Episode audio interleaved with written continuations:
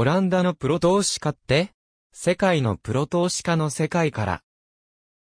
世界のプロ投資家の定義と、そのプロ投資家にアクセスするための死母の概念について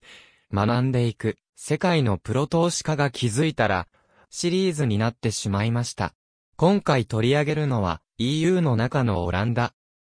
何気に金融商品取引と歴史的に深いつながりのあるこの国ですが、EU らしい規制が根を張ったしっかりとした国でした。いつもながら、と思いつつも、このプロ投資家って気づいたら、シリーズ化してしまい、個人的には調べて、知って、比較して楽しんでいるのですが、なかなかその楽しみというのが理解されないようです。まあ、それを知って、どうするの？何かのお得なの？と思うのは、当然ですよね。大抵のファンドな人からすれば、プロ投資家って人に会って出資してもらえばいいのであって、その法的根拠とか、その人に募集する際の制限なんてものはあまり気にしなくてもそれこそ、プロなんだから何とかするでしょくらいに思っていても、十分、プロのファンドの人の顔をしていられますからね。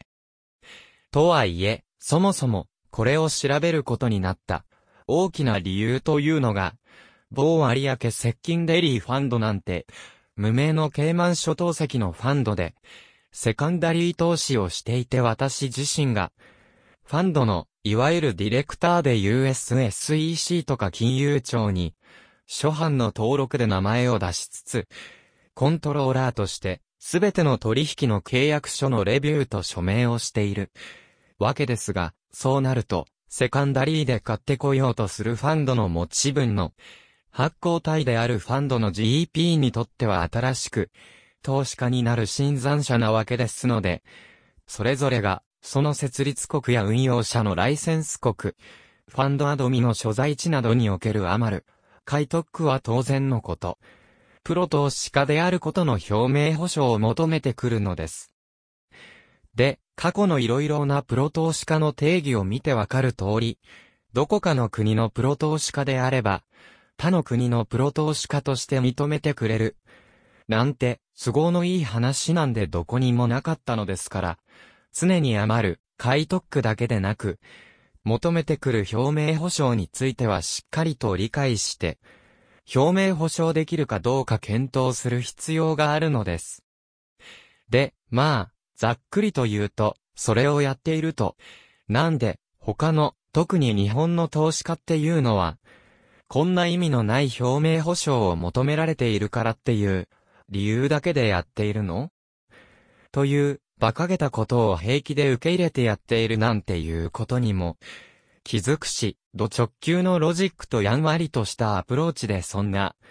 馬鹿げた要求を、まだ対応可能なものに変更させる。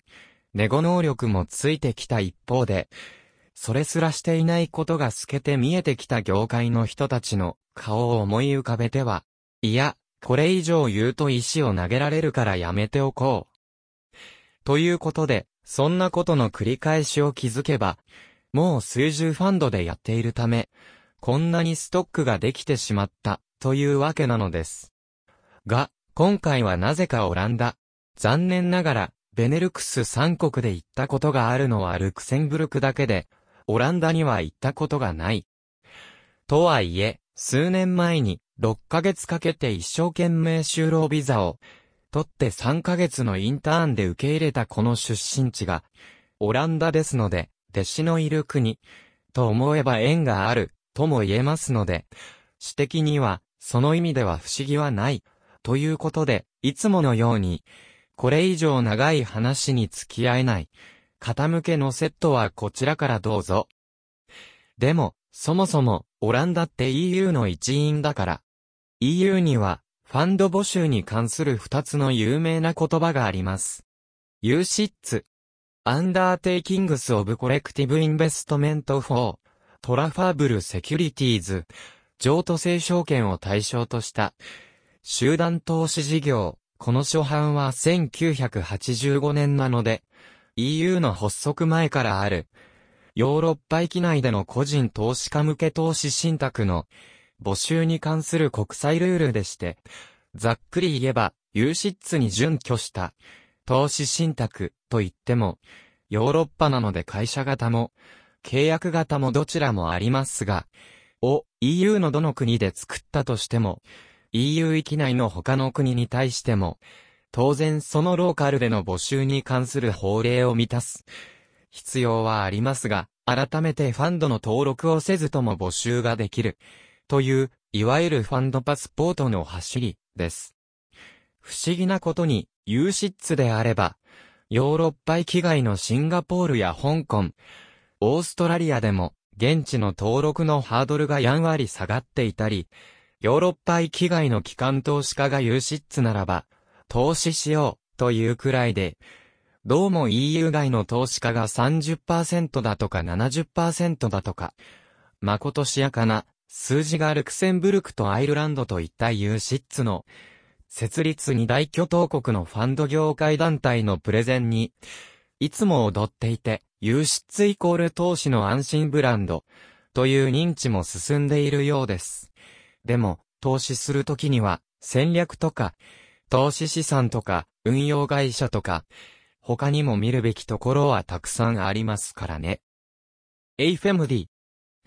Alternative Investment Fund Manager Directive。代替投資運用者。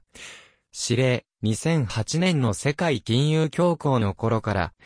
議論されていた世界的な金融市場の安定化の一端として EU 内で規制の少なかった非 UCITS ファンドに対する募集や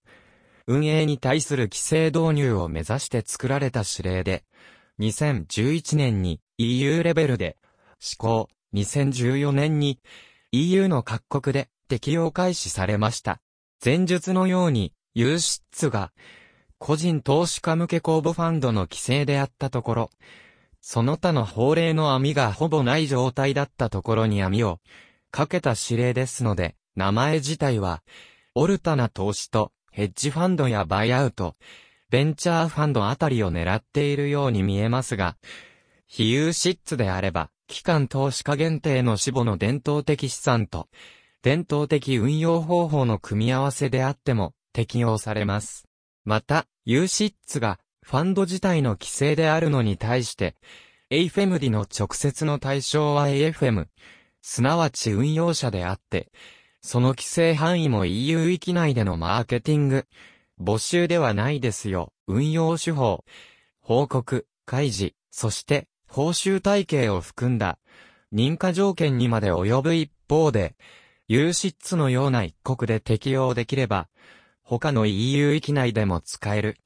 パスポート機能の恩恵を与えています。ということで、この二つのおかげで、EU 域内における、ファンドの二つの募集方法、公募か死母か、のどちらを選ぶかに対して、その他の免除、特例措置、というのができなくなったのです。厳しいですよね。でも、これをどこか、例えば、マルタやキプロスのようなファンドで立国しようとしている。小国で取っちゃえば、パスポートを使って、ルクセンブルクやアイルランドといった資金の集まりそうな国やフランスやドイツのような投資意欲と体力のありそうな国での募集ができるので、一定の法令対応をすると割り切れれば、ヨーロッパへの進出の糸口はある、とも考えることができそうです。とはいえ、実際にお金のあるところ、というと EU から離れた、イギリスか伝統的な富裕層の国、スイス、ですから EU であるべきか、という問題そのものがありそうにも思えてきますが、その前提で、オランダそのものの規制ですが、もちろん、オランダには居住者がいて、フィリップスのような著名が、グローバル企業が生まれ、古くは1636年に、チューリップの先物市場が存在して、バブルが発生したような、金融取引の歴史の長い国です。昔々、天皇図図書館文室というコラムを書いた時に使ったネタですが、世界で一番古い先物取引所は1720年の大阪の米の取引のための道島米会所でした。このオランダのチューリップの先物市場は、ある意味チューリップマニアの間の相対取引でできた市場だったそうで、いわば、為替のインターバンク市場のような市場参加者の間のネットワークみたいだったと言えばわかりやすいかもしれませんね。ですので、当然証券やファンドに関する法律もしっかり整備されていて、ウェットオーパスヘッドフィネンジルトシクと、略して WFT という法律があります。日本語に訳するなら、証券監督法。英語でなら、 Dutch Act on Financial Supervision になります。ですので、ここを見れば、プロ投資家の定義にたどり着けるし、ファンドなどの証券募集のルールの定義も規定されている、というわけです。オランダのプロ投資家とは、で、法律にある定義を読み解きながら、プロ投資家、プロフェッショナル、インベスターとは、を確認しますが、スライドシェールなどで何期に、きっちり説明しているので、できれば、そちらと合わせて読んでもらいたいのですが、投資家のグループを大きく分けて、ファンド関係、国や中央銀行、金融機関、年金や保険、証券化スキームのビークルや、トレーディングハウスを含む、一定の取引経験や、資産のある個人や企業が挙げられます。オランダにおける組合の扱いって、そのうち、オランダ籍のファンドに投資するオランダ以外で、設立国で設定されたファンドが一番気になる。ファンド関係の中で興味深いのが、組合、パートナーシップが入っていないことです。オランダの現在進行中の税法改正を読んでいると、オランダ籍のパートナーシップというのも存在するのがわかるのですが、WFT において、パートナーシップの持ち分の募集に関する規定等がないことを含めて、A、一応一通り WFT の目を通して、パートナーシップ関連の条文も当たってみたんですよ。オランダにおいては、一昔のルクセンブルクやアイルランドのように、ファンドといえば会社型か、契約型という前提がまだ残っているようです。そう考えると、ヨーロッパの投資家がパートナーシップを通じた投資をしたいから、ロンドンに一番近い非 EU のジャージー島やガンジー島で蘇生して、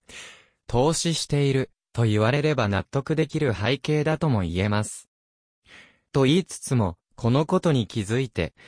それ以上に、これを調べる理由組合型のファンドで、オランダ籍のファンドに投資するときの条件が、プロフェッショナルインベスターであることマイナスと照らし合わせた瞬間、思わず WFT を WTF と読んでしまった自分がいました。募集のためのもう一つのプロ定義、クアラファイドインベスターとは。さて、この WFT を読み進めて、オランダでの公募、死母のパートを読み解くためのキーワードは、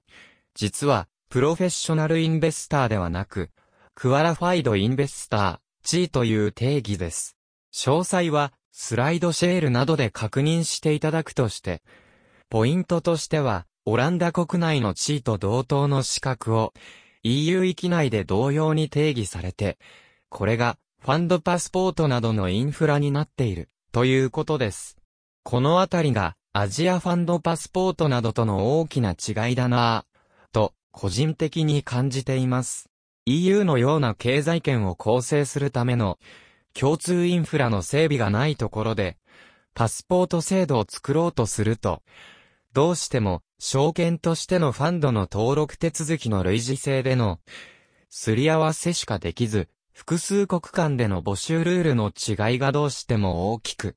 残るため現実的な実用という点で、頑張ってやっては見るものの頑張らないとできないので、実績だけしか残らない、という結果になるのではないかな、と思います。その意味で、輸出が、香港やシンガポールで大きく受け入れられているのは、ブランド力だけの話ではなく、日本の投資信託の輸出というのは、難しい話なんだろうなぁ、と思うところです。で、公募と死母の違い。緩和9代。いずれにせよ、オランダで、チーオンリーか、ノンチーンに対する100人規制。ここにも100人規制が、日本の第1種の50人、第2種の250人までのいかなる6ヶ月以内における、募集上限で事実上投資家数の上限になっていないのと違いますね。で、規制緩和されるのは、WFT の一部、公募に対する規制や、情報開示義務などのみです。ですので、ある意味死母と公募を大きく分ける条件がこの地位、オンリー、100人規制である、と言えますが、ファンドについては、WFT で集団投資スキームの募集規制が定められていて、これは規制緩和対象になっていません。集団投資スキームへの規制は死母に対する規制緩和対象外。ということは、公募であっても死母であっても、この集団投資スキームの規制からは、逃れることができず、また、ここに、ユーシッツや AFM の要請がきっちり書かれていますので、もし、日本からオランダの投資家に死母とはいえ募集をしようとすると、EU 域外 AFM であることの適用を求められることになります。とはいえ、EU 域外のファンドパスポートが使えるのは、ジャージー島、ガーンジー島、米国、そして香港だけとなっています。どこも案外運用会社のライセンスを取得するのが大変ですね。この結果、香港の OFC なら、香港の現地届出をしているから持ち込めそうですが、日本の投資信託は愚か、最近流行りのシンガポールの VCC も AIF で持ち込めないことになります。また、前述の通り、組合スキームの募集手続きのない WFT ですから、ジャージー島関のセルカンパニーなら会社型ファンドなので、いけそうですが、リミテッドパートナーシップをオランダに支店を作って、募集しようとしても、募集手続きがないから持ち込めない、という解釈ができてしまう、ということになります。ここにも、ストラクチャーやファンド設立国はちゃんと選ばないといけない、という例が出てきたことになりますね。まとめ。今回はオランダを見ていきましたが、やはり EU 域内は、ユーシッツやエイフェムリがしっかり根を張っているので、これらに対して成功法で攻めないと投資家へのアプローチが難しいのがよくわかりました。他方で、今回オランダを取り上げた本当の理由のように、